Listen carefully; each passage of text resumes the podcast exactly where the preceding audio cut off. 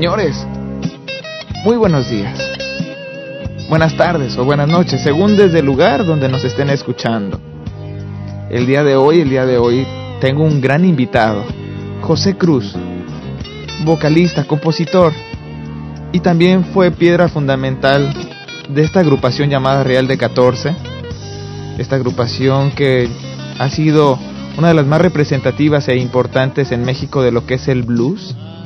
Y el día de hoy, el día de hoy vamos a estar platicando con José Cruz, vamos a estar conociéndolo y bueno, y él nos estará compartiendo de toda esa fortaleza y esa historia que, que lo viene acompañando desde hace mucho tiempo.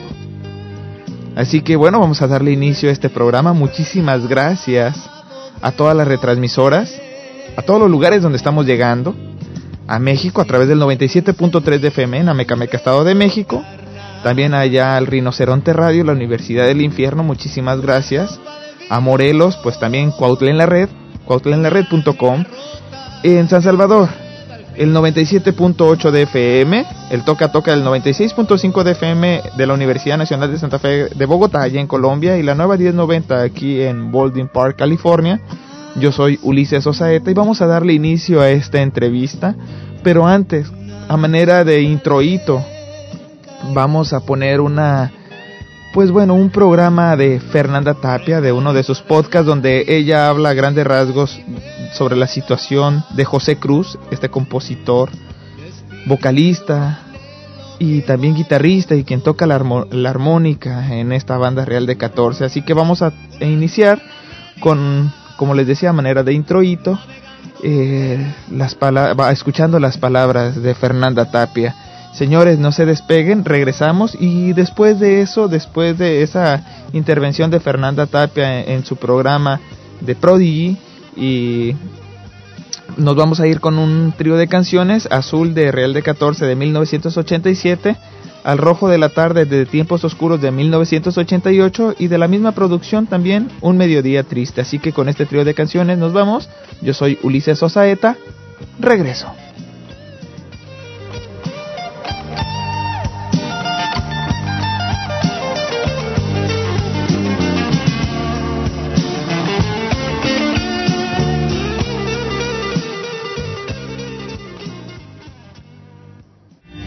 Hace muchos años, cuando empezaba a romperse la esquizofrenia que hay entre los medios y el mundo de afuera, cuando empezaba a hacerse un boom el rock en español y finalmente se definieron los caminos, los que se la iban a seguir por la libre y los que le iban a entrar a las grandes transnacionales, cuando por fin empezaron los grandes conciertos masivos de los artistas que luego nos traen ya como refritos 50 años después de los escenarios de las leyendas del rock, hubo grupos que supieron que su camino era más de culto y que ellos podían hacerla incluso sin el apoyo de los que se hacían llamar los grandes.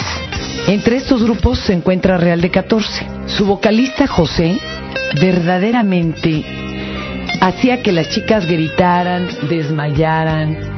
Bueno, ¿Para qué les digo? Era como un fuego que nos crecía en las entrañas. El solo verlo parado ahí enfrente del escenario era pura música de entrepierna, muchachos. Había que admitirlo. Podía ser tu cuate, bajarse y darte un espaldarazo, pero cuando estaba en el escenario, José no solo te cautivaba, te seducía. Y José es un gran compositor y José es un gran escritor. Yo recuerdo haberlo tenido infinidad de veces en cabina leyendo cuentos uno muy simpático y ocurrente era de un tipo que cuando pensaba le crecía un cabello largo grueso. Mientras más pensaba, más crecía el cabello, entonces trataba de mantener la mente en blanco o ir pronto al peluquero, pero José de veras es una de las grandes figuras del rock que ha dado México y bueno, entendamos que lo que hace es blues y otro tipo de géneros, pero sí es un figurón. José José está enfermo actualmente. Y ahora él necesita de todos nosotros. Hoy vamos a dedicarle un especial, un Tao, a José Cruz. Este es el podcast de Fernanda, Tapia. Podcast por Dixo y Prodigy MSN. Javier, ¿cómo estás? Bienvenido. Hola, ¿qué tal? Buenas. ¿Hace cuánto conoces tú, mi querido Javiercito, a, a José y, bueno, Real? Hace 20 años más o menos, hace 20 años, sé que eh, el Real de 14 fundado lleva, se fundó en el 85, lleva más de 20 años. Pero yo rolando con José como 20 años aproximadamente. Y era tu cuate cuate, no solo el- el- alguien del grupo al que entrevistabas. Ah, pues empezó por admiración, mi cercanía por él fue eh, con base en la admiración que sentía por él y ya después terminamos cuates, cuates. ¿A poco cuates de correr, de, bueno, de correrías y de cotorreo y de todo? De, sí, sí, de, de chupar, de platicar, porque él dejó de tomar hace muchos, muchos años, pero alcancé a brindar con él. Es una historia muy divertida. La, la voy a contar porque él la contó un día al aire, entonces digo, no, no creo que se vaya a infartar. José, la verdad es que era de estos creadores oscuros. Bueno, él podría haber estado codeándose con Rambo o con cualquiera de estos poetas malditos. Y él un día en una gira que estaban tocando en un lugar de Guanajuato, amaneció con una viejota de un lado y había un caballero del otro y no conocía a ninguno de los dos. Es más, se despertó y dijo, ¿qué chingas hago aquí? Y ese día se paró, salió de la casa y se fue directo a Alcohólicos Anónimos y dejó de, tomar. No disminuyó esto su arte, ¿eh? Pero qué, qué historias, ¿eh? Sí, pues así nos conocimos, luego inclusive puse una tienda de discos y él, eh, yo puse una tienda de discos y él iba a echar la paloma ahí en- para los asistentes. ¡Qué maravilla! Este, pues era un agasajo tenerlo ahí, platicar, hablábamos de poesía, novela. No, no fue para mí entrañable. Es, lo que sucede es que últimamente por cuestión de trabajo sí nos separamos hace como cinco años, pero el afecto sigue, el cariño, la admiración de mi parte está permanente. Fíjate que él junto con los reales encontraron que la forma de distribuir sus discos, por ejemplo, era encontrándose a un buen cuate, un buen fan, en cualquier lo- localidad, municipalidad donde iban, le dejaban un tanto de discos y este los distribuía y no hombre, es de los de los grupos más vendidos de la República Mexicana sin tener ni siquiera sello distribuidor, ya dijeran sello disquero, ¿no? Muy interesante la labor que ellos empezaron a hacer.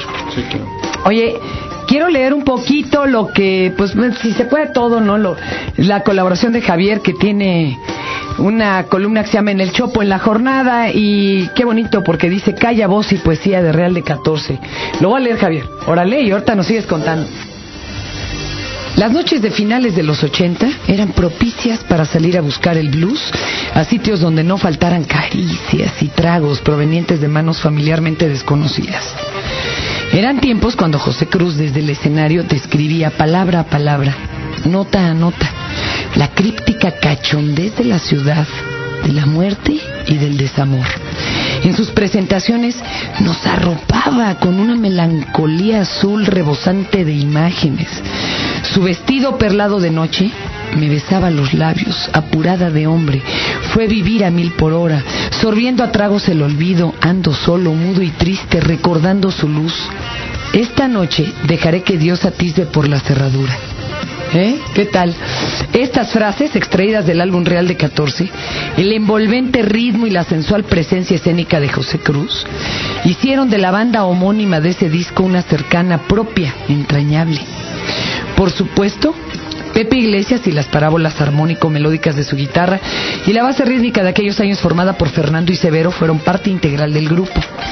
Han transcurrido 20 años de esos encuentros. El camino para los reales ha sido largo y lleno de avatares, una decena de discos, centenares de tocadas, giras, incluida Rusia, reconocimientos y crisis. Ahora enfrentan la más difícil. José tiene protervo enemigo conocido como esclerosis múltiple. Enfermedad crónica, progresiva y degenerativa que provoca depresión, fatiga y discapacidad. Paulatinamente este mal lo alejó de su pasión mayor, cantar y tocar guitarra y la armónica. Sin embargo, ese terrible mal no le impide pensar y plasmar contundentes líneas poéticas que próximamente dará a conocer. Desgraciadamente deja de tocar, el dejar de tocar le ha provocado no solo una difícil situación emocional, sino también económica. ¿Saben cuánto cuesta el interferón? Que pretende paliar con actividades como impartir talleres de composición de blues y venta de los discos que realizó con Real de 14. Los CDs tienen un costo de 200 varos y el dinero que se recaude irá directo a un fideicomiso creado para apoyar al autor de Azul. Los siguientes títulos, por ejemplo, están Real de 14, Mis amigos muertos, Tiempos oscuros, Voces interiores, Contra ley, Voy a morir y 9 los pueden adquirir con Julia Camargo. Les voy a dar los teléfonos de Julia. 044 55 11 96 6829 o al 5579-0596. Están a disposición también en el módulo de la jornada del Tianguis Cultural del Chopo. Si no, el correo de José es josecruz14 arroba hotmail.com. Y bueno, yo te quiero preguntar, a ver, Javier, cuéntanos alguna anécdota con José. Algo simpático que te haya pasado, algo también llegador, lo que tú, lo que te guste. Este, yo trabajaba en la revista Conecte en aquel tiempo, hacía este, comentarios de discos, y un día estábamos viéndolo en el Teatro Ciudadela, estaba alguien que no conocía, un chavo, un chavo junto a mí, y nos miramos porque estábamos viendo a José. Entonces se me quedó viendo y me dice, ¿cómo ves a ese cabrón? Dice, es, es sensualísimo.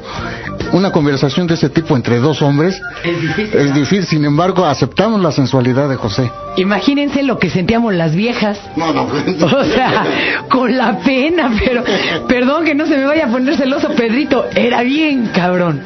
La verdad es que José entero, incluso abajo el escenario, era, y su aire este oscuro, wow, era otra cosa. Y bueno, como poeta es una maravilla. Yo recuerdo haberlos presentado también en el reclusorio femenil.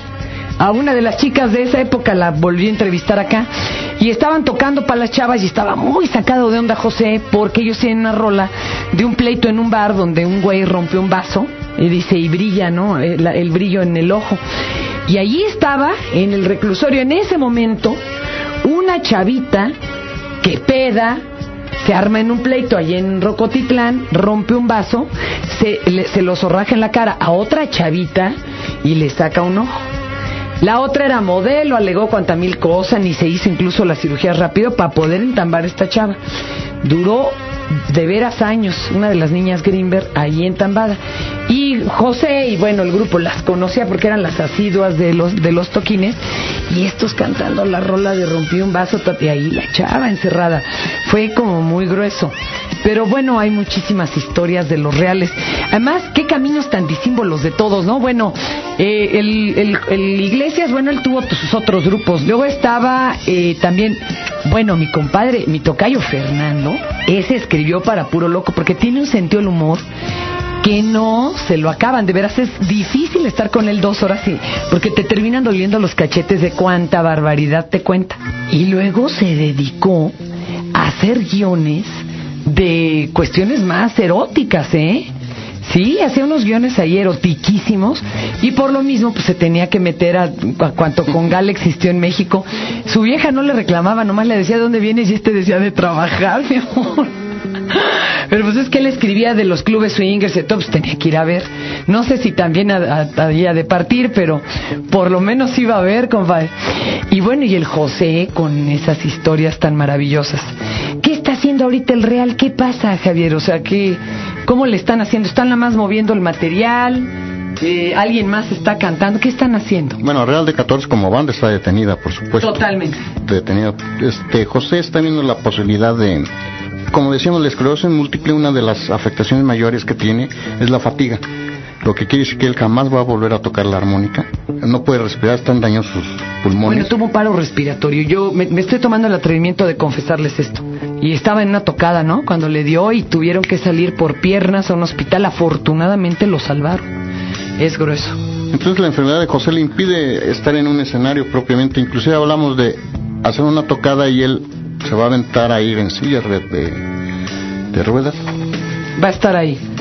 Va a estar ahí presente y eh, ahorita él lo que le, lo último que le afectó fueron las cuerdas vocales. Eso es lo que está pues más fuerte y bueno, no podemos prácticamente seguir hablando aquí ni Javier ni yo porque sí nos pega muy duro el tema. No saben ustedes, yo sé que todas las enfermedades nos enseñan algo. Yo sé que todas las enfermedades están ahí para que las las derrotemos o, o nosotros mismos aprendamos de ellas y salgamos adelante, pero hijo, esto es muy fuerte. Y sobre todo teniendo la edad que tiene José, ¿verdad? Y parece que es un mal bastante extendido. Nosotros todo mundo dice, no, el SIDA, no, el cáncer, todo, pero hay muchas otras enfermedades que el ser humano escasamente controla. Y el tratamiento, como decía Javier, con interferón es carísimo, carísimo, no tienen ni idea. Y está además tratando de llevar un tratamiento alternativo, valga la redundancia, para ver si le ayuda a rehabilitar las cuerdas en la mayor medida posible, ¿no? Y que sigamos pudiendo disfrutar pláticas con él. Miren, yo me los voy a sablear, la mera verdad. Necesitamos de su apoyo, lo que puedan, para poder seguir adelante con el tratamiento de José. Él nos ha dado de veras momentos de vida grandes. Los que no hayan nunca oído a Real, ahorita es cuando. La cosa es que consigan su música y, y los disfruten porque eh, es un deleite, ¿eh? o sea, sí es un viajezote. Es un viaje a las es un viaje a las entrañas. Váyanse, consíganse los discos, ayúdenlos. Y aparte pueden hacer un donativo en esta cuenta de HSBC. La cuenta está a nombre de José Cruz Camargo Zurita y es 4039 5511 63. 4039 5511 63 de HSBC José Cruz Camargo Zurita y bueno, eh, seguramente nos darán a todos más tiempo de música y de poesía al lado de José en la medida en que podamos tenerlo sano junto a nosotros. Y ven, ven adelante, Javier, haz la invitación. Este, vamos a hacer un, pues no sé, una reunión de cuates ahí en el Tianguis Cultural Chopo, donde va a estar Julia, la hermana de José. Vamos a rifar, vamos a vender, vamos a recolectar lana para José. Este, ¿Cuándo? Eh, yo creo que es de este sábado al próximo, no sé la fecha. Bueno, aquí Pero- estaremos mencionando. Y también en la columna. En ah, la columna, perfecto, de la jornada, ahí en la del Tianguis, ahí lo pueden ver fácilmente. Este, pero sí, me gustaría que fueran, llevaran una lanita para comprar discos, para entrarle a las rifas, comprar fotos. Vamos a hacer ahí una subasta. Vientos. Híjole, y esto es de mí para José. José, te amo, te amamos. Y queremos que estés un buen rato más con nosotros y que estés bien, sintiéndote bien. Tú ya nos diste mucho, ahora deja que nosotros también te envolvamos con nuestro amor. Radialistas y Corporativo 9 presenta Una radio apasionada.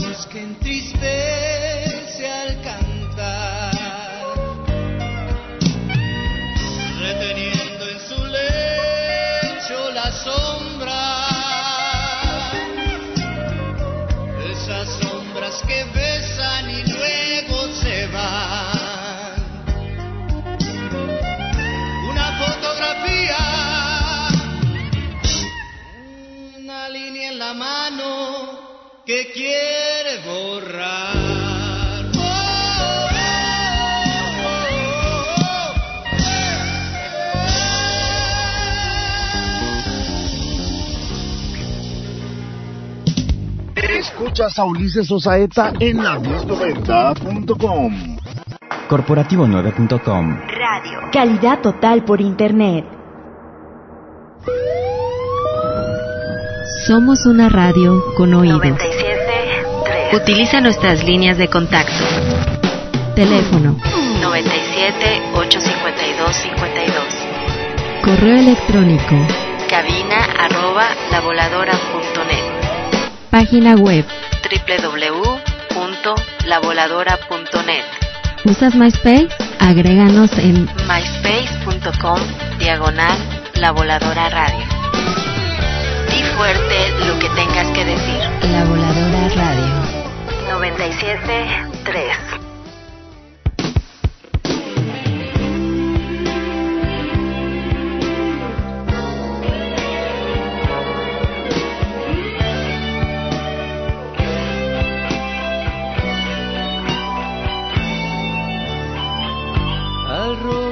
tarde.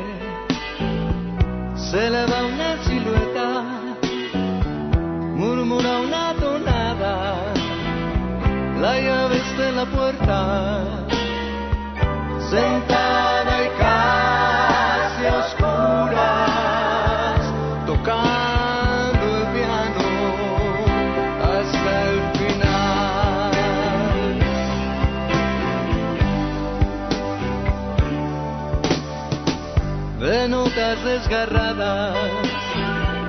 su sangre lleva ríos, el llanto se le escurre, sus manos son de vidrio,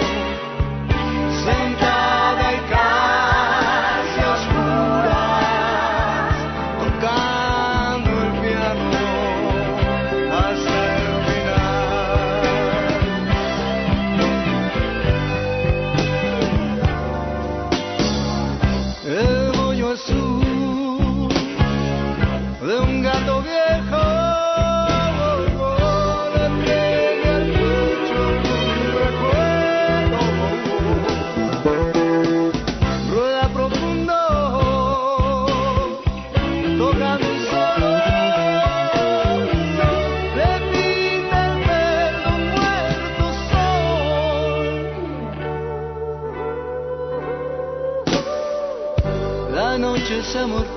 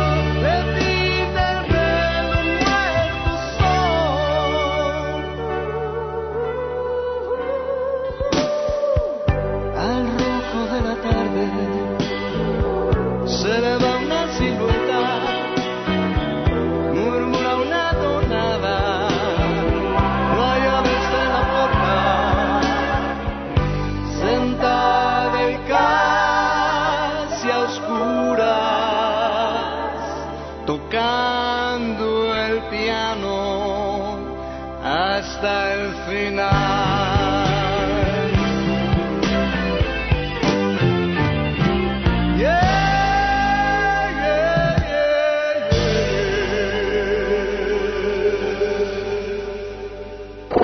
Puente de Ix, la radio. Un mediodía triste viendo el lomo gris del metro aplanando la banqueta mientras derrite el asfalto un sol blanco y voraz.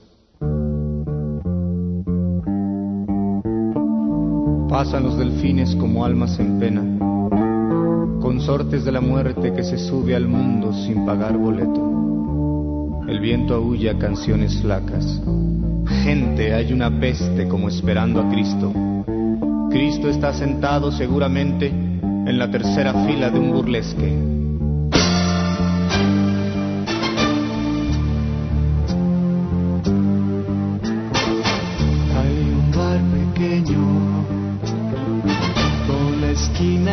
baby.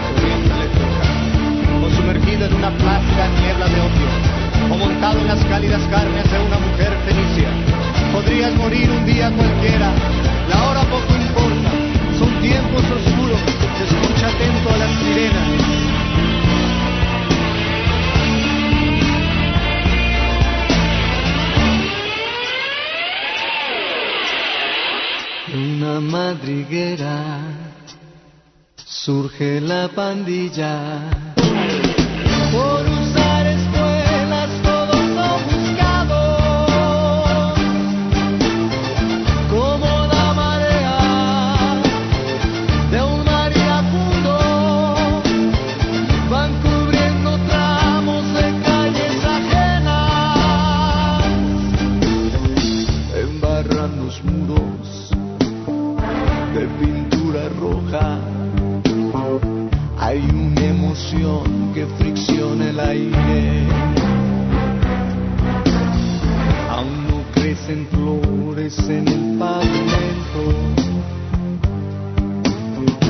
La ciudad se ha vuelto una novia amarga.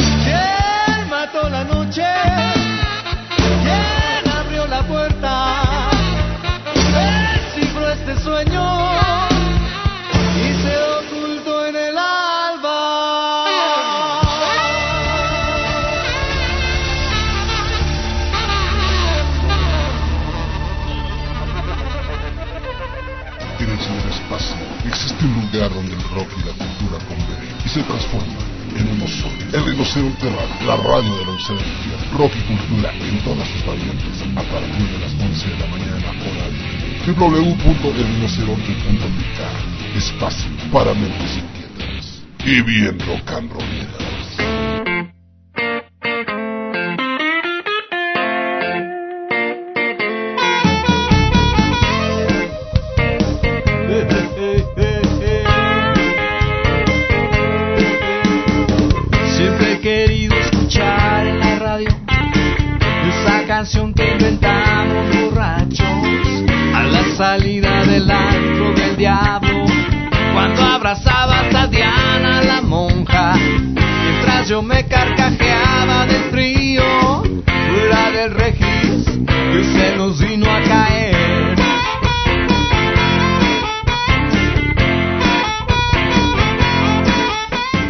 Bueno, señores, regresamos y bueno, para mí es emocionante en verdad tener conmigo a José Cruz eh, Camargo Zurita.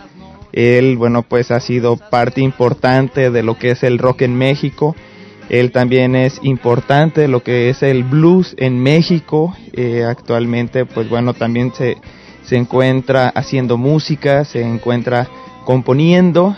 Y bueno, pues antes que nada, muchísimas gracias José Jos- por tomarme eh, la llamada. Muy buenas tardes allá en México. ¿Cómo estás? Buenas tardes, Ulises. Este, gracias por tu entrevista y por tus palabras también. José, eh, hace, bueno, pues cuando tú empezaste con esto de la música, ¿cómo fue que empezaste a conformar eh, esta banda eh, que llevó por nombre, pues, Real de 14? Eh, mira, en el 1982, eh, yo después de una carrera de solista, hacía yo canción política, blues, eh, político, inclusive este, me presentaba como solista, decidí formar eh, eh, lo que es ahora- que fue Real de 14 y para difundir mi labor de compositor en, de blues en español por, por todo el país. Entonces el objetivo fue formar, fundar una banda este que se llama Real de 14, eh, cuyo propósito fuera eh, difundir mi obra, este, eh, mi obra de autor. José, en tu música yo encuentro muchas, mucha letra mística que va ahí cifrada en cada una de las letras. Eh, me, me encuentro también con historias que, que van pa- con- agarradas o de la mano con la filosofía indígena. Eh, Real de 14 tiene que ver el, el nombre como tal, porque hay un poblado en San Luis Potosí que lleva el mismo nombre. El, lleva eh, eh, el nombre de la banda que, que tú conformaste en aquellos tiempos. eh, está inspirado en toda en toda esta filosofía indígena. Sí, así es, mira, esta, este encuentro con la cultura huichola eh, se debió a que en, el- en el pueblo real de 14, es un real de minas, un fue un pueblo minero, al, pie de este pueblo está el Cerro del Quemado. El Cerro del Quemado es el Viricuta, que en huichol quiere decir donde se creó el universo. Eh, entonces ahí terminan su peregrinar los, los huicholes de Nayarit y de Jalisco.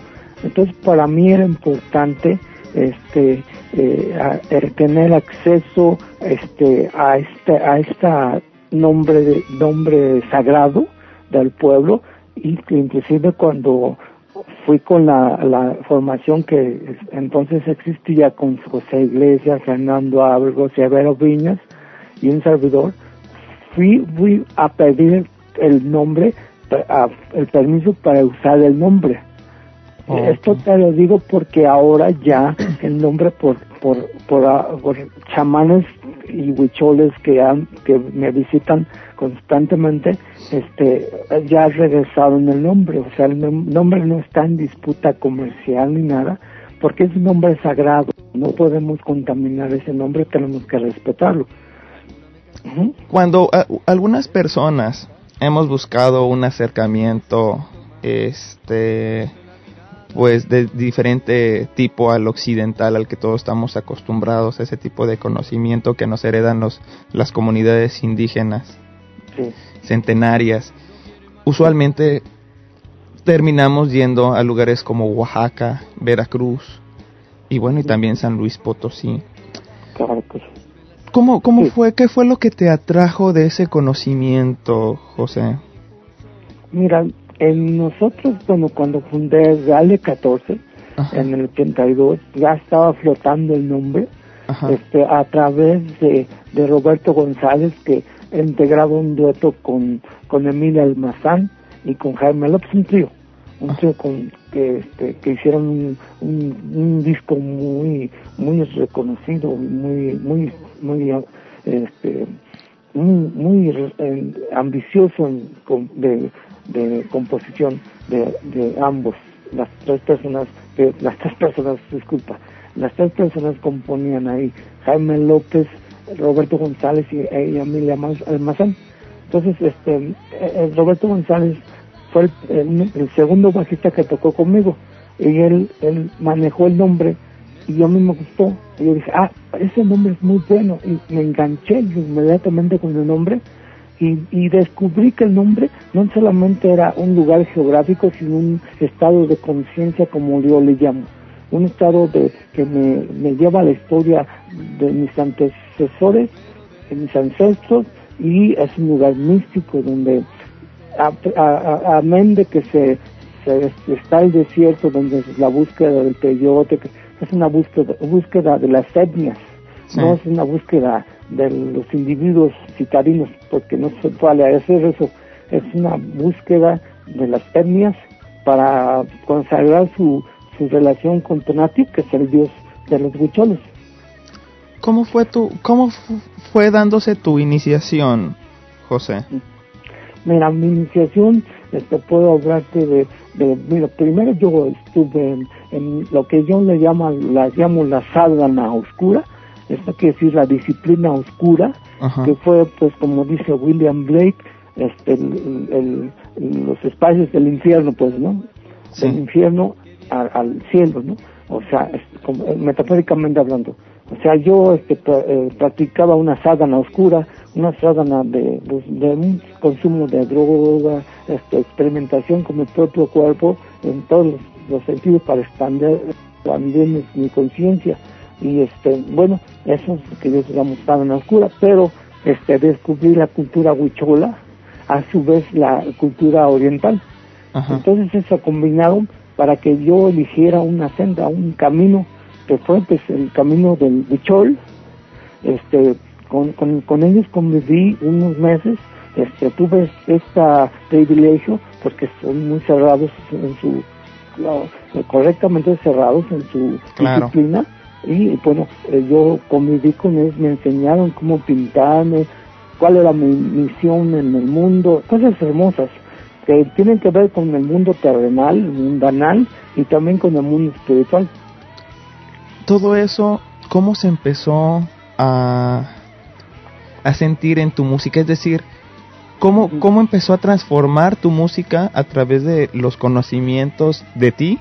Esos nuevos conocimientos donde tú pues ya te empezabas a conocer como una introspección y, bueno, y también el entorno natural, porque además uno se vuelve hasta más respetuoso de cuestiones naturales, ¿no? Se vuelve más uno parte de la naturaleza, este, no como un miembro predominante, sino como una parte de un todo. Claro que sí. Mira, yo, este, esta, esta enseñanzas, este, eh, influyen en mí e inciden en mi obra de una manera, este, muy, muy, muy, como muy, de muy filtrada, muy, con muy pocas, este, eh, un despacio, pues. Entonces eh, yo voy asumiendo, voy descubriendo mis escritos, mis poemas, mis canciones, que se, que está transformándose en mi, alma, o mis cuatro cuerpos como sostienen los, los, los bicholes, los cuatro cuerpos que tenemos. O sea, entonces se va filtrando a través de estos cuatro cuerpos en mi obra eh, toda esta enseñanza es procesada, digerida y, este, y manifestada en mi obra. ¿Y, y cuál fue alguna canción que de la que podamos quizá un poquito desmenuzar con la que, bueno, yo sé que tú has tenido canciones que pues resultarían demasiado atractivas para el público, ¿no? Por ejemplo, Azul, El Rojo de la Tarde, Un Mediodía Triste. Pero, sin embargo, ¿cuál ha sido la canción más espiritual que tú has escrito y, y un poquito como desmenuzándola? Sí, mira, la canción que donde yo expreso mi despertar o mi vuelta al, al- a la vida de, de, de, de esta sombra Ajá. es, es Sostente de pie. Tente- Sostente de pie, canciones como Niña Virgen María. Sostente de pie, este, mm, eh, estas canciones son significativas, están en el disco este, de Voces Interiores, donde yo interiorizo exactamente y, y lanzo un poema que habla sobre la interiorización y este y cómo nosotros somos este vamos este sembrando nuestro propio camino y, y a la vez cómo manifestamos nuestras propias este, incoherencias hacia la naturaleza humana y la naturaleza del mundo entonces esas canciones son muy muy este muy significativas este y bueno pasan a ser ahora un pues un, un como una un pues un, un recordatorio de- para mí mismo de Sí. estas enseñanzas Pues sabes qué, ahorita vamos a irnos para que las pues para que la gente escuche este la letra de estas canción de esta canción, pues nos vamos a ir con esta canción. También me voy a ir con la de Voy a morir de la producción Voy a morir 2002 y el blues del atajo eh, de Contraley de 1994. Así que con este trío de canciones yo me voy. Sin embargo, ahorita en un momento más regreso, así que no se despeguen. Regresamos. Pago mi renta con un poco de blues. Derrumbada en mi cama, tu marea de carne es eterna. Hada alcohólica bañada por la luna de tus 33. Tus rasguños en mi rostro son palabras de un poema limpio, limpio como el cielo de tus ojos. Pago mi renta con monedas de mi alma abaratada, de mi alma recargada en los muros de un sueño, de mi alma de música hambrienta, perdida en el corazón de taciturnos bebedores, de mi alma encarnada en un polvoso escenario. Amor, debemos cruzar los puentes ardiendo, las negras ciudades selladas por nuestros dulces espíritus, ansiando la paz de otro mundo, reunidos en la antesala del infierno, fumando y riéndonos, fumando y riéndonos pisando colillas de entusiasmo, amor tuyo intensos, nos hemos desgarrado por un poco de blues.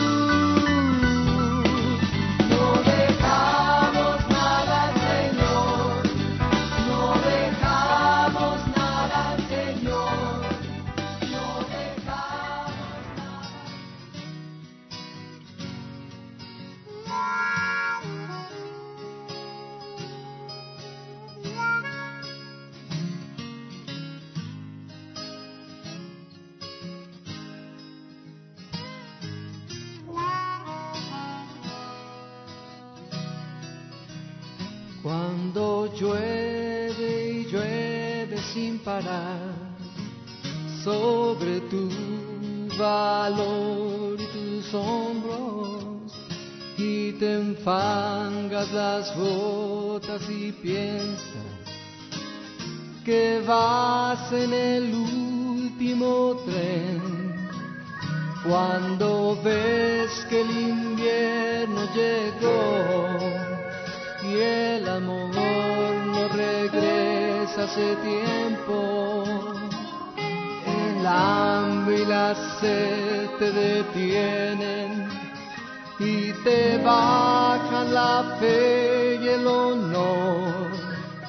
Cuando caes por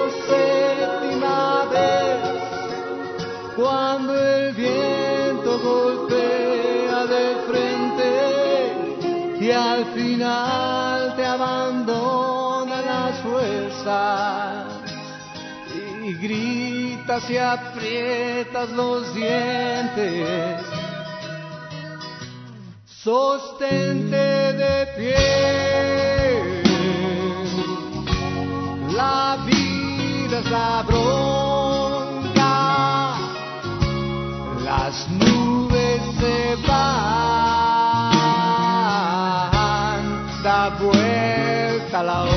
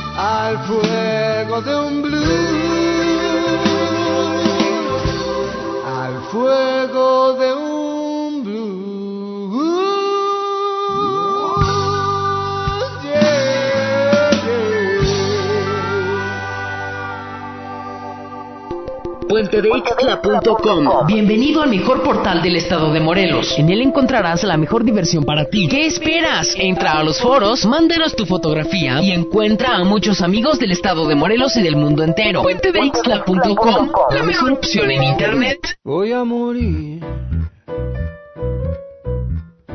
muy firme entre tus piernas. Voy a morir de una muerte turbia y perversa. Pero antes dime, ¿por qué Jesús perdió la fe?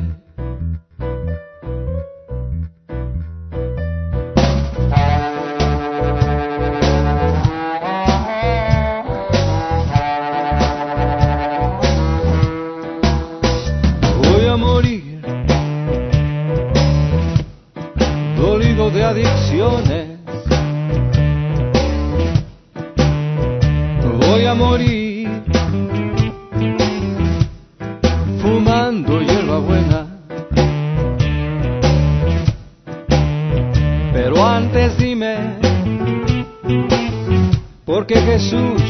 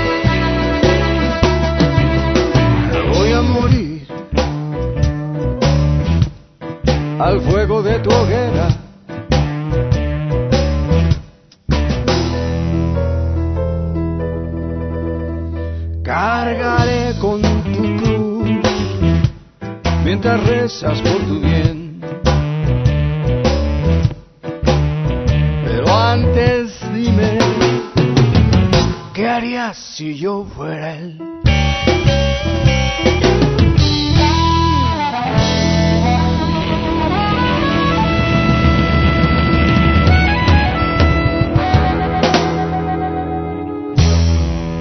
Esa Susaeta está aquí en la 1090.com.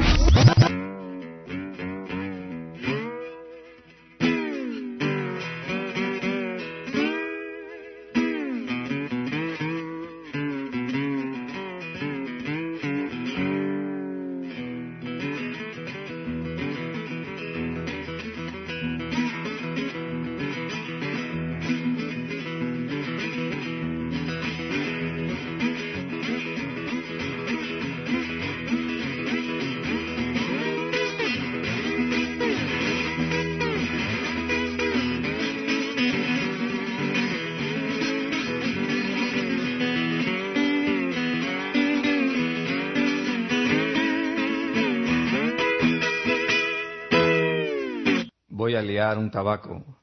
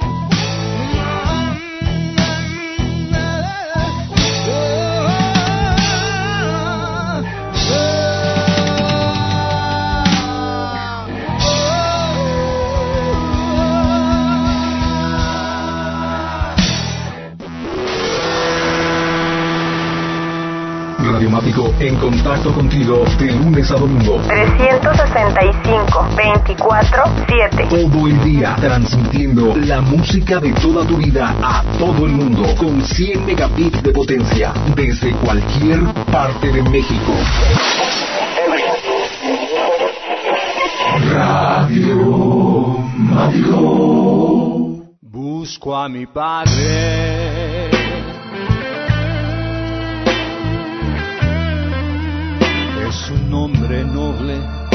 Avergonzado.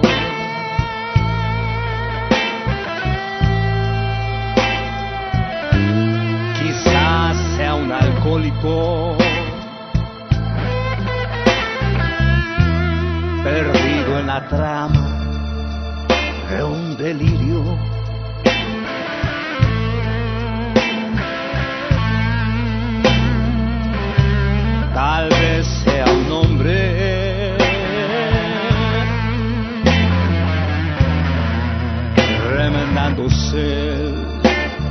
Corazón.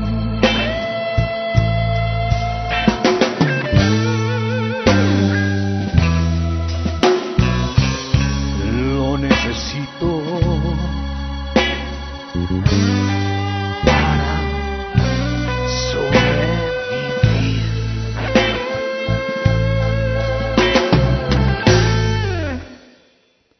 No lo encuentro.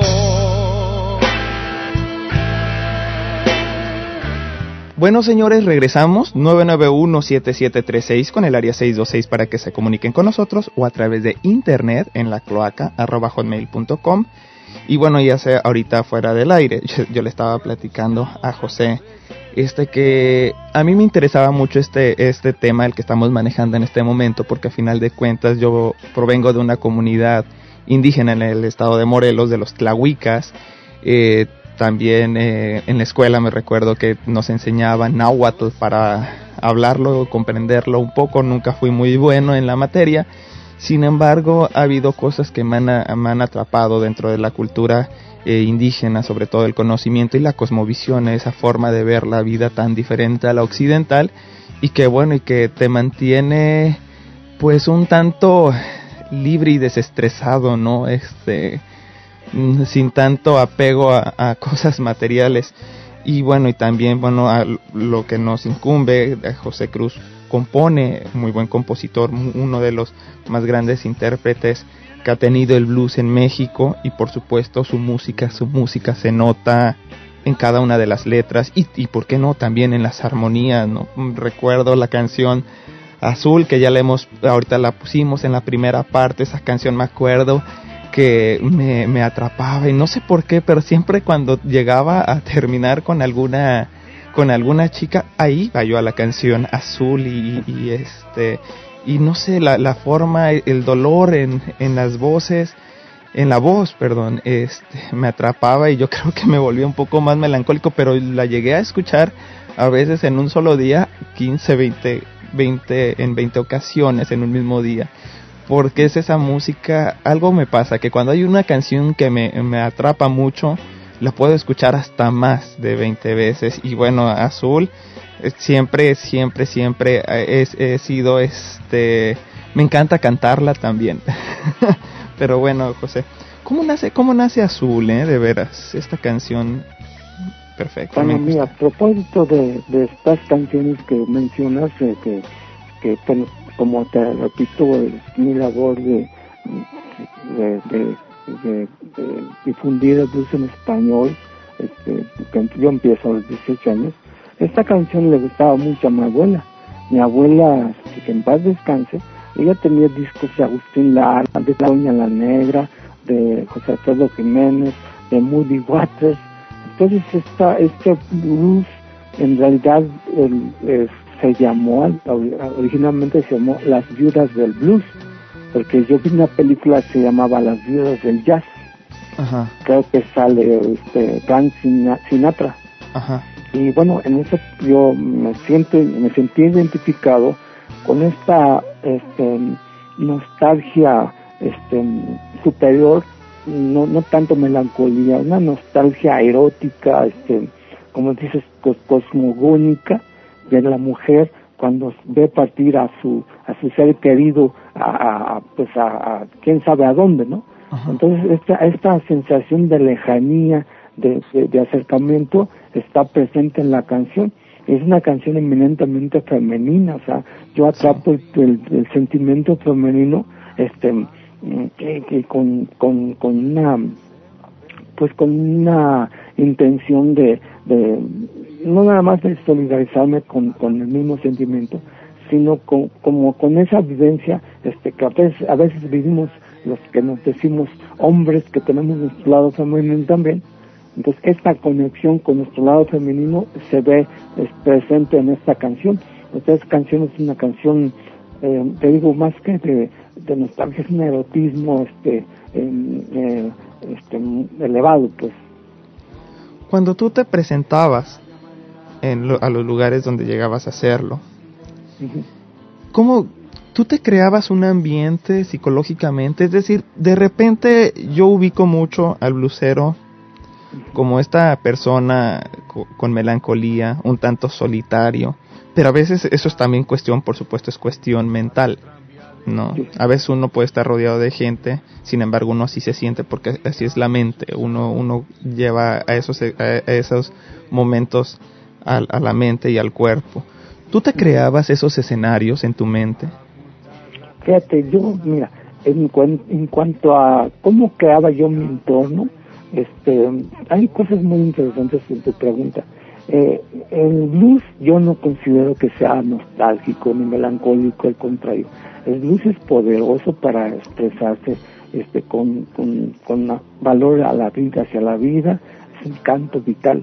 Este, y bueno, el, el, el escenario que yo me fabricaba, este, mi, mi- mi yo imaginario, exactamente era esta parte de negra, del blues negro, blues africano, con, a través de los vestimenta, es el uso del sombrero, el, el, el, el uso de, de algún traje por ahí, mis rayas de huichol, que utilizo, que me enseñaron los huicholes, a pintármelas, que significan la vida y el estado del, del alma, del ánima, este, el estado del alma. Entonces, ese es mi escenario. El escenario no es un escenario prefabricado, no es- por eso no estoy en una disquera, por eso soy independiente. Y es un homenaje a las culturas ancestrales que, bueno, perviven, que siguen, que subsisten en nuestro país. Bueno, estos escenarios yo los llevo como un ritual a, a, a- un teatro, por ejemplo, o al recinto donde me presente. Entonces, este, este acto este, sagrado, ritual, tiene efectos sobre el público, este, efectos sorprendentes que vamos, yo me maravillo veces del efecto que tienen aún hoy con en mi estado de salud en la gente. Este efecto de fortaleza, este efecto de, bueno, este cuate este, este, está, está presentando en una silla de ruedas con oxígeno, pero ahí está como un, pues como un guerrero, un guerrero. Y bueno, pues este, y pues la gente aprecia las canciones y, es, y sigue este estado anímico del blues que te digo yo para mí es muy vital más que depresivo más que nostálgico sí toca esa parte pero es más un canto de poder Y fíjate, y ahorita que mencionas campo de poder, eh, cuando tú terminas un evento, ¿cuál es tu campo de poder? Y déjame contextualizar, porque igual y tú y yo estamos hablando en un mismo lenguaje, pero la gente no entienda a lo que me refiero. Usualmente dentro de las comunidades indígenas, algunas, no todas, se tiene la creencia, o tenemos la creencia, de que hay una zona donde uno puede estar más protegido, donde uno puede llegar a tener mayor concentración y por supuesto a eso se le llama campo de, bueno, zona de poder, campo de poder, o- tiene varios nombres. Cuando tú terminas un concierto o cuando tú llegas a X lugar, ¿dónde, dónde radica, dónde está esa, esa zona, esa zona de poder? Bueno, mira, yo te voy a contestar. En, en- está implícito en mí, en mí, o sea, este, está en, en mi interior, en mi corazón, en los, los, los tres, los tres de- desde el ombligo hacia arriba, estos, estos tres primeros chakras. Ajá.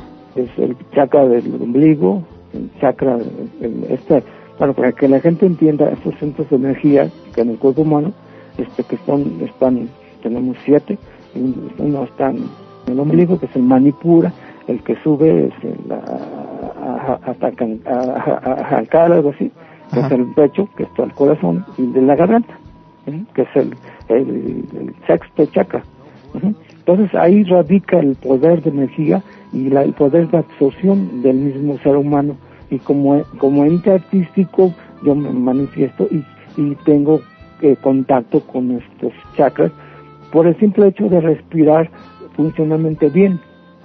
Claro. O sea, o sea, yo invito a toda la gente que está escuchando a que hagan un ejercicio de respiración profunda, diafragmática, que lleven el, el, el oxígeno que respiran hacia el vientre y luego lo exhalen no hacia el pecho porque es es hay, están hay nudos este este que no han resuelto. Y, y la respiración funcional es este hacia el vientre y luego este, exhalar todo lo que va del vientre exhalarlo. Ajá. entonces esa esa respiración este es es una respiración anatómica y funcional pero también para vivir porque es lo más cercano que tenemos la respiración Pero no tienes una zona física, es decir, externa al cuerpo. Mira, no, o sea, yo yo todo lo que yo toco, así como como tú, como todas las personas, imantamos los, las, los- lo que llamamos sagrado, realmente está en nuestro interior. Si yo toco, agarro una piedra, un cuarzo, o que no sé, em, la- el- toco el piso del teatro donde voy a tocar, yo lo, lo magnetizo, lo, lo lleno de mi energía. Y esa energía es una energía protectora, es una energía este, que, que, que provee y que propicia, es propiciatoria de, de, de- del hecho artístico, humano y divino. Claro. José, ahora, antes componías de una forma, ahora, bueno, pues tu, tu vida ha cambiado un poco, este, al menos en el ritmo en el que se llevaban las cosas, desgra- desgraciadamente por una enfermedad a la cual padeces, que es la esclerosis múltiple. Sin embargo, tu música, ¿cómo ha cambiado? ¿Ha evolucionado? ¿Cómo la sientes tú? O sea, ¿cuál es tu perspectiva? Mira, mira, este, así como ha cambiado mi cuerpo, también ha cambiado mi sensibilidad y todos nosotros otros tres cuerpos, el cuerpo físico, el cuerpo sutil de los sueños, el cuerpo causal, de- donde nos suceden cosas, y supracausal, que es- consideramos que es el, el cuerpo pues, que nos conecta con la deidad, nuestra divinidad, con Dios, como quieran llamarlo. Entonces, este, sí ha cambiado, ha cambiado, ha profundizado mi respiración es más profunda, mi respiración es, es dificu- dificultosa, es difícil, yo necesito oxígeno para respirar y este y eso es para mí es, es- es fuerte no no, es- no, es, no es una cosa sencilla no es fácil este y bueno esta toda mi composición ahora se ha abierto a esta a esta parte este pues no nada más de la sensibilidad del cuerpo este, en algunas partes del cuerpo he dejado de sentir sen- sensibilidad las piernas sobre todo no camino bien este, no puedo hablar bien, pero bueno, esta parte es la física, en la parte espiritual, emocional, sutil, es donde ve- veo yo una, una llamita que, bueno, descubro ahora, este, que, bueno, las enseñanzas huicholas no, están, no eran en balde, descubro que hay una chispa de energía vital que está aventándome a, hacer lo que estoy haciendo ahora, este, eh, eh, ya, ya produjo mi disco como solista con alumnos de mi taller, este, ya edité mi libro de poesía y también es- ya terminé mi audiolibro que pronto va a salir al mercado, un audiolibro que pues, en propia voz del autor se me suena interesante que la gente escuche poemas recientes que donde yo toco el tema de la enfermedad, donde yo toco el tema de cómo me la llevo en esta cotidianidad, este, en una discapacidad del cuerpo físico, más no del espíritu. Entonces, este, pues es una, es una, una experiencia fortalecedora y una experiencia que yo tengo el deber y la misión de transmitirle a ti y a todo tu público. sí. Ahorita que comentabas, bueno, pues de los proyectos que estás realizando, el audiolibro, también tienes un taller este donde de ahí se ha conformado un grupo que no sé si esté en lo correcto, espero me corrijas, se llama el grupo Los Hikuris. Sí, los Hikuris. sí. Este, bueno, y ya con ellos actualmente estás haciendo presentaciones, ¿verdad? Sí, act- actualmente estoy haciendo presentaciones. eh, después de, mira, esta enfermedad este, me lleva y trae al hospital una y otra vez, muchas veces. Entonces, estos recorridos, yo los asumo como un recorrido al interior, más que a un hospital que en el exterior es, es feo, o sea, es feo, donde está el dolor, la enfermedad presente. Yo lo, lo, lo quiero transmutar o transformar en un recorrido al interior. Estos recorridos de ida y vuelta, de ida y vuelta a un hospital, son semejantes a, a, a- a- volver a nacer, a volver a, a morir y volver a nacer, renacer y, y morir, renacer y morir. Entonces he tenido varios renacimientos.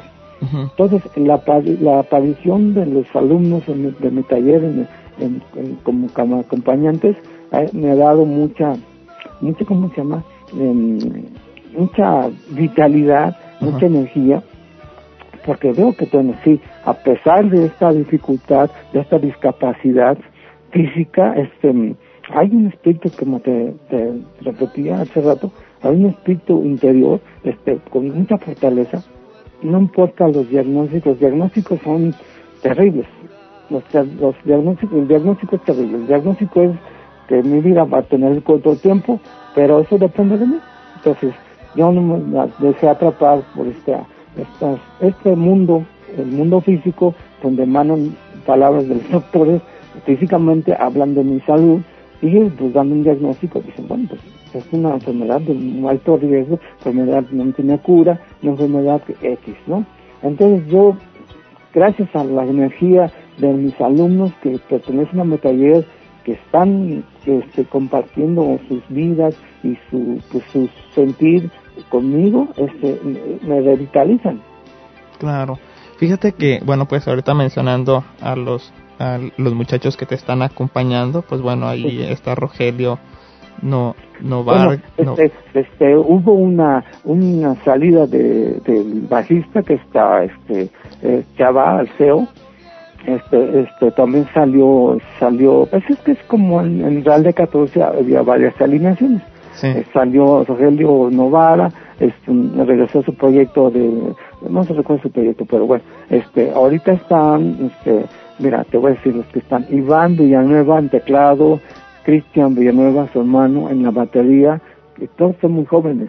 Están en el saxofón, está Julián este, Alcántara, este, está también María José Camargo Rodríguez, mi hija, en la voz, está este, Emilio Gómez en la guitarra, gran guitarrista, toca muy bien el chavo. Y este, un servidor, José Cruz, en las composiciones y la dirección musical.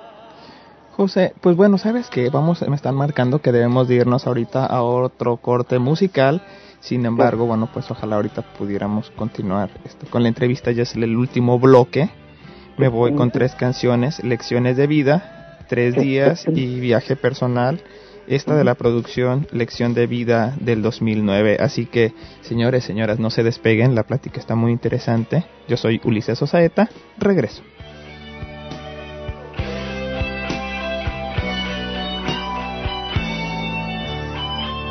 Al rojo de la tarde se eleva una silueta, murmura una. Si la muerte se arrepiente de arrojarme a un cajón, tocaré un par de luces antes que se apague el sol. Una extraña enfermedad se alojó en mi habitación.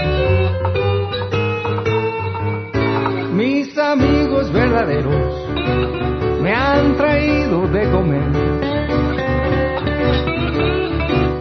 Me dejaron una vela las plumas de un halcón.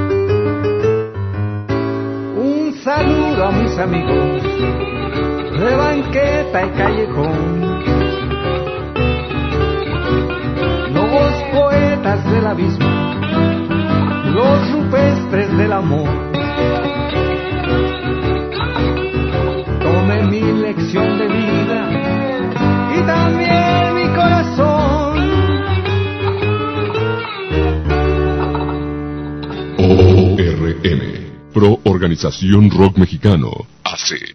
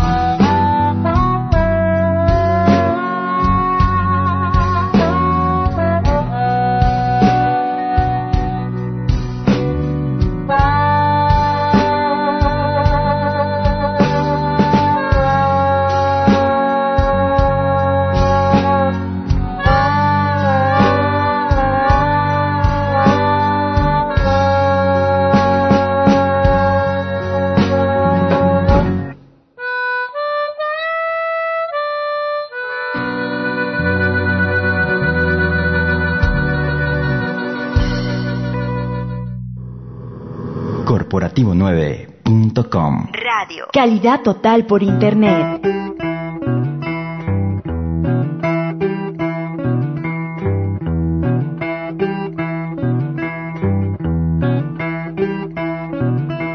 si eres un animal que se debe vestir con escudos de barro para ir a trabajar, tomar rumbo. La jungla es por allá.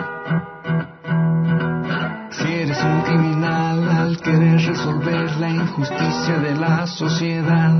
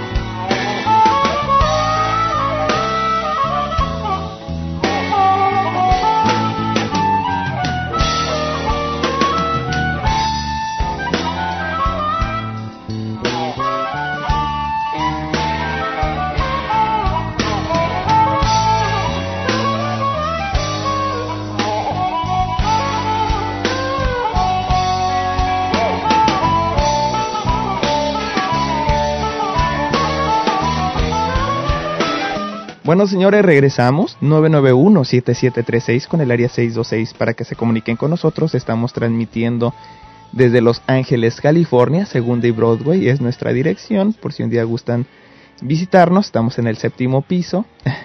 Y bueno, y hemos platicado de muchas cosas con José Cruz. Yo sé que eh, hemos dejado en el tintero eh, muchos temas más, eh, sin embargo, pues bueno, hemos tocado mucho las cuestiones interiores de José Cruz. Es porque a veces para poder conocer a un músico y toda su música hay que conocer eh, también su interior y su contexto, por supuesto. Eh, José, cuando, cuando tú te enteraste de la enfermedad, y, y quizá aquí voy a tocar un poco esa parte, este, pues dura, ¿no? De, de lo que es una enfermedad como lo es la esclerosis múltiple, este, a ti se te diagnosticó, tú te empezaste a dar cuenta como por el 2000, ¿no? De esta enfermedad. Sí, pero fíjate que haciendo cuentas ya con la familia, Ajá. en el- a los 18 años yo tuve un brote, un todo, brote así se le llama una crisis de esta enfermedad.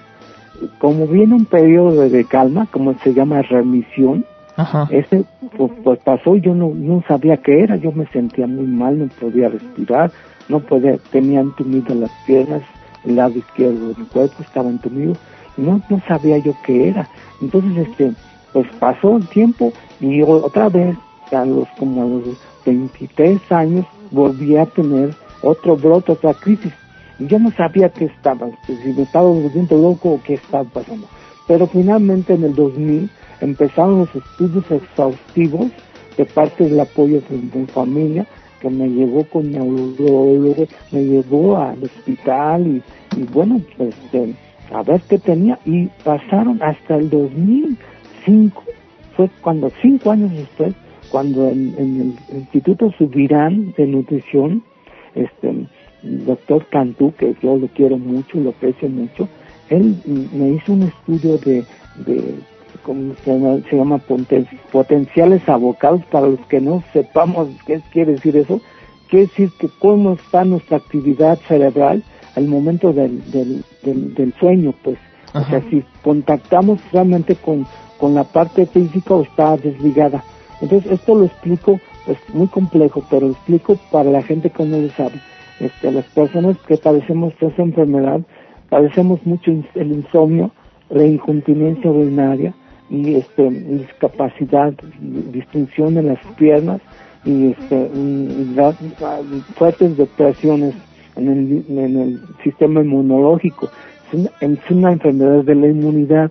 Entonces me hicieron, me extrajeron de la columna tres tubitos de líquido raquídeo de la columna vertebral y los mandaron a Canadá. Creo que lo mandaron a Canadá a estudiarlos. Y ya el, re- el resultado, el al regreso, este, el doctor Cantú me dijo, con, pues, con toda la sensibilidad que, que yo le aprecio mucho, este, usted padece una enfermedad que este, se llama esclerosis múltiple. Le digo, ¿qué es eso? Es una enfermedad de la inmunidad, me dijo. Y, y, y- ¿Pero qué? Esclerosis, ¿por qué se llama esclerosis múltiple? Entonces él me dijo, mira, tú tienes desde esos brotes que me mencionaste, que te ti también a ti, esos brotes que tuviste, esas crisis, se formaron cicatrices que se llaman esqueras, cicatrices esquera, esquera, y muchas, muchas, múltiples, muchas cicatrices en- cerebrales en tu materia gris y en tu cerebro, sistema este, este, nervioso central y este, en todo el sistema de, de la columna vertebral.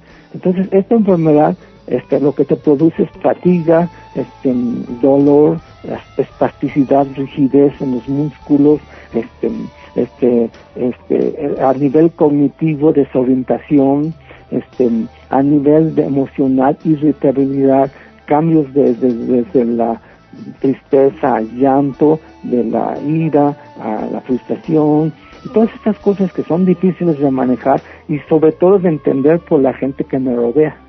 Claro. Eh, Eso amerita mucho. El, el- cuando a mí me dice esto, el doctor, pues yo estaba deprimido por la misma enfermedad, porque está deprimido el sistema inmunológico. Sí. Entonces, muchos la comparan con el cáncer, ¿eh? porque tiene un, un plazo de vida que es corto. Pero bueno, yo no voy a no voy a ahondar en eso, porque es algo que, que puede, me puede caer un avión ahorita, ¿no? Sí, claro. En la casa, en su casa. Pero bueno, aquí estoy vivo y, eh, recuerdo esas palabras lo que, bueno, pues sí, este, es que padeces de esta depresión del sistema inmunológico y obviamente tienes que cuidarte mucho.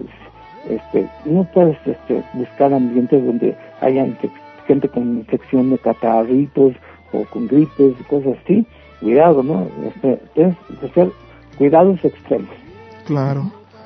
¿Qué pasó? ¿Cuán- ¿Cómo lo tomaron tus compañeros de Real de 14? Y bueno, pues sí, sí se puede saber por qué se desintegró Real de 14. Mira, fíjate, sí voy a... No, no tengo, mira, no tengo que discutir. Este, desde mi punto de vista humano y eh, mundano y espiritual, este, te puedo decir lo que sucedió realmente. Ellos no comprendieron, no quisieron comprender, no se informaron. Este, yo les decía, trataba de convencerlos que me sentía fatigado, de que estaba enfermo, de que me sentía muy mal, y ellos lo adjudicaron a una especie de hipocondriasis. Y no, no es así, no era así. Pero no, no, se, se- no se sensibilizaron lo suficiente como para entender que es una enfermedad que no tiene cura, discapacitante. Ellos lo que querían este, era que yo siguiera trabajando. Entonces, la familia se juntó con estas personas, con los, músicos de- del extinto Real de 14 y con los representantes. Entonces estos cuatro pues les dijeron, "No, pues, lo que queremos es que José trabaje. Y mi familia contestó, pues que parte de tiene una enfermedad incurable, disfuncional, discapacitante, ¿me entienden? No, a nosotros nos interesa que él trabaje. O sea, y era su fuente de trabajo. Sí. Es, es, es triste decirlo, ¿no? Y era su fuente de trabajo. Este, Real de 14, aunque les vol- doliera, no existía sin mí. Sí, claro. La- y no es por egocentrismo ni, ni, ni, este, falsos, ¿cómo se llama? Ni egocentrismo, sí, falso, ¿no? No, es la verdad, la verdad. Mi proyecto, de, yo soy coherente con mi proyecto, inició porque fundé un grupo para difundir mi obra como autor, como compositor de blues en español. Claro. Todos estos cuates, este, no sé, si- si sintieron un paternalismo muy, muy, muy, muy intenso hacia mí y ellos no, no reconocieron la, la enfermedad ni la aceptaron. Es parte también del duelo que vive la gente que vive, que está cerca de un enfermo. Entonces lo que pasó, y es- ellos cuando, estos cuates cometieron pues, la insensibilidad de demandarme. Te demandaron. Me demandaron una demanda laboral donde ponen, inventan cosas donde yo era, yo era el dueño del, del, del circo. Ajá. Sea, Y no, pues tú sabes que esto no es real. Y Inclusive mis abogados ya dijeron, ¿sabes? Esto, esto no, no, no, no va a rendir, no va a funcionar, no va a funcionar. Probablemente le hicieron un acto de visceralidad, Sí. un acto de desesperación, pero no quiero justificarlos tampoco, ¿no? O sea, a veces en estos casos se conocen los amigos. Y tú tenías... Y el- lo que sí me dolió fue, fue que Fernando Abrego, que pues era mi amigo, que yo lo invité a participar con Betty Pecani tantos años, que nos dimos la mano, pero de repente me dio la espalda, ¿no? Pues eso sí, de eso hablo yo en la canción de Acción de Vida. Digo, mis amigos verdaderos me han traído de comer, me dejaron una, una vela y las plumas de un halcón, esos son mis amigos. Fíjate. Porque yo no los veo desde, desde hace como cuatro años. No, han- no, no me han llamado, no, no me han, nada más he visto a su abogado, bueno, yo no, mis abogados han visto a su abogado. Ellos no han tenido la sensibilidad de entender que bueno, que, que cuando es una enfermedad, yo, sí lo hice por Fernando Abrego, no lo, yo no lo voy a odiar, yo no odio, yo lo quiero, lo quiero, una persona, pero con mis reservas, obviamente, ¿no? O sea, lo aprecié en su momento, él no, no, no entendió la enfermedad, no quiso entenderla, me demandó. Y este, inclusive en un poema nuevo que, que yo escribo, lo menciono a él, me dejaste con una, una demanda eh, clavada en la espalda con, presión, ¿no? una cosa así, ¿no? Y fíjate que tener que lidiar, tener que lidiar, primero con, con una, un diagnóstico no muy favorable, que es en este caso la enfermedad de la esclerosis múltiple. Luego, yo me imagino que cuando tienes eso no quieres saber de nada más, al menos No, en, en un no, primer momento. Y luego tener que lidiar ahora con una demanda que en realidad es un dolor de cabeza extra. ¿no? Sí. Además, mira, mi estado emocional, mi salud sí se ven afectadas porque por más que yo intente ser, fuerte, fuerte, cosas así, hay una parte humana en mí que, me rescata de esta, esta, esta intención de usar máscaras. Entonces, como que me, me recupera o me salva de estas situaciones para sentirlas, porque todo lo que siento yo es energía, es energía emocional, energía física, impacta esa, esa, esa, no vamos a llamarle traición, esa traición impactó muy fuerte en, en mi físico, impactó muy fuerte, muy fuerte en mi estado anímico, emo- emocional, en mi corazón. Casi, Claro. casi, digo, casi, casi se me cae el corazón, ¿no? De ver esta, esta actitud de, de- porque me echaron un montón, ¿no? Ese es el rollo. Eh, como dices bien, este, estar batallando con la enfermedad diariamente, saber si voy a despertar y luego saber que despierto, gracias a Dios. Y con una demanda, está canijo, ¿no? Claro. Es muy fuerte, este, una experiencia que me ha fortalecido, este, si no existiera esa demanda, que a lo mejor no sé qué hubiera pasado conmigo, no quiere decir que demándenme, ¿no?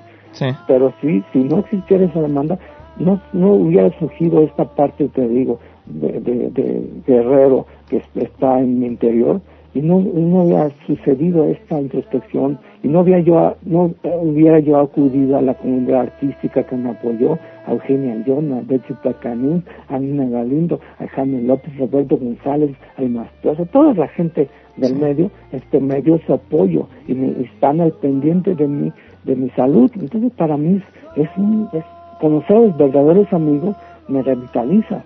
Hasta fíjate que bueno, pues hasta de los medios de comunicación como Fernanda Tapia, ¿no? Exactamente, Fernanda Tapia, que bueno, ella este, este eh, difundió, este, me ha apoyado, está al pendiente, este, siempre no deja de mandarme un mensaje este, al internet. Yo no sé manejar, pero yo sabía manejar la computadora, pero con este, eh, esta, esta enfermedad me ha afectado a, a nivel de, de, de, de levantar un vaso, por Claro. decirlo así Sí. se me caen las cosas y eso provoca mucha frustración. Se me caen las cosas, me olvido de palabras así muy elementales, este, este, no me acuerdo si, si, si fui al baño o no fui al baño, este, y luego yo tengo eh, orina en el pañal, el pañal que es un- una cosa terrible que nos pasa a los enfermos de esclerosis múltiple, y, pero bueno, pues ahí está en la cotidianidad del rescate, mi autorrescate, y mi, mi recuperación de, de todas la, las enseñanzas que he recibido de, de gente de, de los huicholes, de gente de, de, de- de la, la gente de la India que me han escrito, este, tengo mi maestra espiritual, y también de la gente de la red de apoyo como Nilsa Acosta, que Sí. ella fue una parte muy importante en mi vida porque me ha dado un apoyo increíble, este, me lleva a las citas, sea, ella continuó la red de apoyo, este, mi hermana tuvo que retirarse por su enfermedad, fallecieron mis dos padres, entonces todos estos, este, este tránsito kármico, como yo le llamo, ha sido muy fuerte, pero por algo ha sido así. Am, José, ahorita, bueno, ¿qué es lo que viene? Porque yo sé, ahorita yo te escucho fortalecido, te escucho con proyectos, yo sé que viene, bueno, pues ahorita un audiolibro, eh, sé que, bueno, pues vas a seguir en la música, apenas te presentaste en el Metropolitan, con, Sí. hubo mucha gente que te fue a ver, lo Sí. cual es plausible, la verdad. Ah, todavía, bueno, tienes mu tienes a, en nosotros a muchos seguidores, muchos Claro. gustamos de lo que tú estás haciendo. Sí. ¿Y qué viene? ¿Qué viene aparte de todo eso, José? Mira, mm, pues viene mi experiencia cotidiana de vivir el día, como los alcohólicos dicen, solo por hoy, vivir el día. O sea, esta enfermedad, este, yo padezco de neuropatías, son dolores de espalda, del cuello, de los ojos, este, a veces pierdo la vista, este, eh, viene un deterioro físico y, y la fortaleza está ahí. O sea, yo lo que me pongo a hacer es a meditar. Yo practico la meditación Si no pongo mis mantras, empiezo a cantar mantras, o los escucho simplemente. Pero te digo, un día en mi vida es así como levantarme a una buena hora, hacer mi terapia física, este, ya la, la, la terapia del habla pues ya hasta donde llegó, porque tengo lesiones que me impiden hablar bien. Y este, en mi vida cotidiana tengo que eh, este, comer los alimentos sanos que no me produzcan, no este, alteren, irriten la enfermedad, este, y mi estado de ánimo debe estar este, como apacible, como sereno. Entonces, eso me obliga a buscar este punto que, como decíamos anteriormente, es este centro de poder. Mi centro de poder es mi interior, donde habito yo, habito yo, pero no yo José Cruz, yo como, como, como yo, como mi alma, yo como mi ser interior, mi existir. Entonces yo me manifiesto a través de, este, en estos momentos, en esta, esta etapa de mi vida, me manifiesto de esta manera. O sea, lo, lo que puedes esperar de mí es, por ejemplo, que un artista independiente se presente en el Metropolitan. Obviamente yo no tengo el aparato comercial para llenar un teatro, pero se llenó a la capacidad de mis posibilidades. Entonces fue una experiencia maravillosa y después vino una desbandada de músicos, bueno, que se fueron a esos proyectos, que no les, dio miedo comprometerse. Este. Yo no entiendo eso, yo he sido un hombre de, gru- de grupo, un fundador, un hombre que conoce, que conoce, un artista que conoce todos los, un poco de la condición humana, y pues entiendo que cada quien se pintó sus rayos, los, los elementos, pero sigue los demás, lo, lo importante que, que siguen. Pues. ¿Te vas a seguir presentando ante el público eh, Claro sí, próximamente? mira. Sí, mira, yo voy, voy a presentar este sábado, o sea, mañana, este, me voy a presentar en el Teatro eh, Rodolfo Sigli, este, aquí en el DF, este, obviamente con, con mis, ya tengo conseguí bajistas, porque bueno, te explico esto del bajista, sí, este, fue, fue, fue duro que se haya ido, pero tenía su proyecto, eh, y, también pues ya pues, no faltan bajistas que quieren tocar conmigo, y no es presunción, pero este consigo un chavito, un chavo de 20 años, que toca muy bien. Entonces él eh, se va a presentar conmigo, van, se van a presentar todos mis figuris en el teatro este, a las siete y media de la noche, en el teatro eh, Rodolfo Sigue, que está aquí en el, en- el DF, por el sur. ¿Y cómo se puede uno enterar también de tus actividades? ¿Tienes alguna página de internet, algún MySpace oficial? Qué- bueno que lo mencionas, mira, este, eh, en mi página es josecruzoficial.net, ¿sí? Y mi correo electrónico es josecruz14 con número arroba hotmail.com. En MySpace está un poquito, este, estamos este, tratando de ligar la página al MySpace, pero esto yo no lo puedo hacer, lo está haciendo una- un técnico, una técnica, ¿no? Claro. O sea, no, no lo puedo hacer yo porque no, no pero me falla, o sea, me falla la, el raciocinio, ¿no? Estoy loco, pero, pero sí está, no, y sí está canijo, ¿no? Este, este, esta, este entender, entendimiento de la enfermedad, es, de veras es, un, es una oportunidad para conocerme a mí mismo. Es una bendición, como yo les digo a muchos de mis alumnos, es una bendición, aunque no lo vean, un terremoto puede ser una bendición, un, lo que consideramos un drama puede ser una bendición, porque a lo mejor transformamos nuestras vidas. Yo no es que este, acabe de descubrir la enfermedad y estoy así como como este, muy, muy dogmático diciendo no, no vida. No, no, no, yo no soy así. Esta parte no, no se me da. Lo que sí puedo hablar es de mí. Claro. de mi- cómo, cómo vivo yo las experiencias y cómo este punto de, de encuentro con ustedes, con, contigo, con tu audiencia, se puede lograr a través de la honestidad, de, de la credibilidad de un proyecto, de un artista como yo, que, que pasa por una situación difícil que cualquiera, cualquier ser humano no, no sea artista, puede estar pasando, ¿no? Hay muchas gentes la Asociación de Esclerosis Múltiple con estoy, la USEM, se llama Unidos contra la Esclerosis, donde hay este, pacientes que, bueno, son verdaderamente ejemplares su, su, su- su forma de enfrentar la enfermedad. Y eso para mí es una enseñanza. Yo sigo aprendiendo de la vida. Y bueno, y todo esto, te- bueno, es que todo eso, ¿sabes que Se lleva desde, desde pequeño. Es decir, tú, tú has tenido todo un proceso de, de aprendizaje. Entonces ya llegas a un momento en el que en verdad ahí se va a necesitar todo lo que has aprendido y comprendido de la vida, que es cuando te dan este resultado. eh, eh, eh, es mi, mi opinión, ¿verdad? Entonces eso todo eso te, te- te- te- fortalece bastante. Mira, ahorita que estás mencionando eso, por ejemplo, yo tengo, este, me surgió herpes zóster. El herpes zóster es muy doloroso. Ajá, Eso, se da en la piel, pero por el sistema nervioso está afectado, ¿no? ajá. Entonces, este, justamente cuando nosotros esta- este dolor que es insoportable, que tengo que usar medicamento para esto, este, eh, me acuerdo exactamente lo que acabas de decir. Ah, por esto los bicholes me dijeron esto. Por esto que estaba me dijeron eso. Por esto me dijeron esto otro. O sea, van cayendo, como dices bien, las como las moneditas a- este, a- los 20, ¿no? Como decimos Ajá. este, eh, en la chinanguería. Pues, me cayó el 20. Ah, me cayó el 20. Ah, mira, por eso, por eso, eso busca en tu interior el, el- este, este, este aforismo, es un aforismo, un dicho, pues, este, todo lo que necesitas está en tu interior. Es una sabiduría, pues, ah, ah, sí, es cierto. Eso me dijeron hace 20 años y ahora, mira, lo estoy descubriendo. Todo lo que necesitas está en mi interior. Y es así como es como, así como uno va llegando, ¿verdad? A comprenderse, pues, a comprenderse.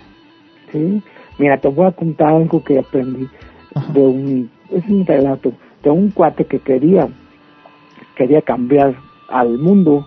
Primero empezó, cam- quería cambiar a sus familiares, a su, a su mamá, a su papá, a sus hermanos.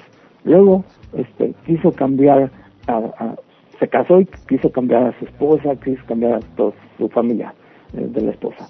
Y luego, este, se dio cuenta que no, pasaron 60 años y se dio cuenta que no era posible hacerlo. Entonces dijo, ah, bueno, entonces, ¿qué voy a hacer? Voy a cambiarme a mí mismo. O sea, quería cambiar el mundo primero. Y luego terminó cambiándose a sí mismo. Esa es la, siguientes de las enseñanzas. Fíjate, y, y fíjate que este yo hace tiempo comprendí y entendí que la causa y efecto existe, este y cosas por pequeñas que uno haga, porque si uno se pone a analizar las cosas, este se da cuenta que cositas insignificantes terminan cambiando el ritmo de vida de, de muchas, muchas, muchas personas, ¿eh? por insignificantes que pudieran parecer, nada más si uno analiza a ver si yo no hubiera hecho esto que es insignificante, no hubiera pasado esto, o, o más bien, o porque yo hice esto, pasó todo esto, pero van desde cosas muy, muy pequeñas hasta cosas grandes, por supuesto, que, que cambian eh, y afectan a terceras personas, ¿no? Entonces, este, pues es un poco en base a lo que hemos estado platicando. Sí, exactamente. Y esto, esto que dices de, de bueno, ¿qué, qué, este, ¿qué me toca a mí? O sea, ¿qué, ¿qué puedo hacer yo como una persona que, bueno, vivo en mi espacio físico, mi espacio espiritual? Sí genero mi espacio espiritual. Yo le pregunto a, tus- a radioescuchas este, de internet, pues, este, que generan su propio espacio espiritual o le hacen nada más caso a su cuerpo. Yo es la pregunta que yo me hago, ¿no? O sea, no se hago por, por, por chingar, pues. Pero, pero sí, esa es la pregunta que yo me hago. Yo genero mi propia serenidad espiritual. Tengo los recursos, tengo las herramientas. Por supuesto que sí las tengo. O sea, yo me respondo, ¿no? Por supuesto que las tengo. Y como estás tomando el tema ahorita, tocas el tema. pues sí, ahí está, mis, ahí está. Las causas. Tú tomaste esta decisión hace 20 años o hace 30. Mira, esta es la consecuencia. Claro. Entonces, a, a ver, ¿qué me sorprende? ¿Qué me sorprende a mí? Si yo voté, si yo no voté, digo, pero si yo votaría por un panista, por Dios, yo estaría en, en- en- ahorita reprochándome esta decisión, ¿no? Ya casi seis, casi tres, cuatro años de, de gobierno, ¿no? Por meterme en la política, por decir algo. ¿no? Claro, claro. Pero es un ejemplo este, mundano para para entender exactamente que nuestras decisiones, las decisiones que tomamos ahora nos afectan dentro de dos, tres, cuatro, cinco años y lo demás.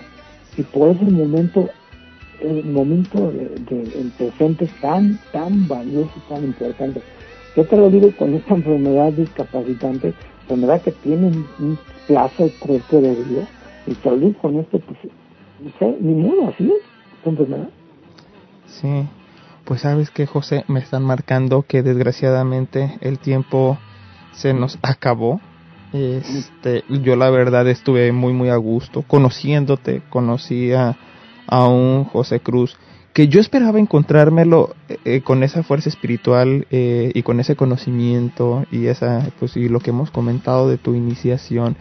Me esperaba encontrar algo así, pero no sabía qué tanto. Y hoy me doy cuenta que bueno, te, te, conozco más José, este para mí es este muy interesante, compartimos mucha de las de la cosmovisión, este creo que nos nos une este mucho del conocimiento, este y lo cual pues en lo personal a mí me, me, me agrada la, la idea de poder entrevistar a alguien de quien yo disfruto su música, todo lo que ha estado haciendo y lo que sigue haciendo. La verdad es admirable, es plausible todo esto. Y bueno, José, muchísimas gracias. Muchas gracias a ti y, y un saludo a todos tus, radioescuchas, bueno, que les escuchas, bueno, internet, cibernatos les dicen ahora, ¿no? Todos Pues, fíjate, fíjate que estamos en, en FM, AM y por internet. Ah, mira, Ajá. pues ya me tomé. Un saludo a toda la banda de allá, este, y pues, este, y pues aquí estoy yo con mucho gusto cuando se te ofrezca otra entrevista, este, eh, no sé si tienes ya el disco, cómo hacértelo llegar, no sé. Bueno, hasta Este, ahorita tenemos, bueno, aquí afortunadamente hemos logrado conseguir lecciones de vida, que es tu última producción, ¿verdad? Sí, la más reciente. La más, reci- la más reciente y por supuesto desde la producción de Real de 14 en 1987. Sí, Ah. finalmente es una obra de autor. Sí. Este, este, este, este trabajo ha sido una obra de autor durante muchos años, con lo que duró Real de 14. Y bueno, es, es también este, reedité mi libro de poesía de los textos del alcohol, que no sé si lo tengas a la mano. ¿tú? libro no, fíjate. Ah, pues va- vamos a buscar una manera, ¿qué te parece? Si puedes entrar a mi página y, y, y, y a- también hago extensiva esta invitación a todo el público para que pueda adquirir este libro. este libro este, por medio de contactos de aquí, de, de, de aquí del- de, de- México. Perfecto, sí, cómo no. Incluso yo también pienso ir a México como por el julio, esperemos. este y, y bueno, ya yo ya me estaré comunicando. Este, Claro que sí. Pues aquí es bienvenido y me va, a- me va a dar mucho gusto este este pues darte la bienvenida y, y recibirte con un gran abrazo. Y a mí también me será un gran gusto poderte conocer en, en persona, ya platicar este contigo, sería demasiado interesante. Y pues bueno, muchísimas gracias José por habernos tomado la... gracias a ti la y a todo tu público, por favor. Bendiciones desde el desierto del Real de 14. Mucha luz y mucho blues para ustedes y para ti. Muchas gracias también allá en Controles estuvo R22 Janet Melgarejo como ingeniero de audio Mike Kobe, muchísimas gracias. Pues bueno, y ya con esto me despido de todas las retransmisoras que están, eh, bueno, retransmitiendo este programa, La Voladora Radio 97.3 de FM, Amecameca, Estado de México, Radio Pirata El Intrépide, allá en San Salvador, capital del Salvador, en el 97.8 de FM, también en el Toca Toca del 96.5 de la Universidad Nacional de Santa Fe de Bogotá, allá en Colombia, también aquí en Los, en Los Ángeles, California, desde Baldwin Park, la nueva 1090 y también muchísimas gracias a Cho Luis y allá el proyecto en el que él está trabajando 98.4 de FM Radiopolis Sevilla España el buen Cho Luis de Trolebus muchísimas Mm. gracias a lo del Rinoceronte Radio yo fui soy y seré Ulises Osaeta nos estamos viendo. Adiós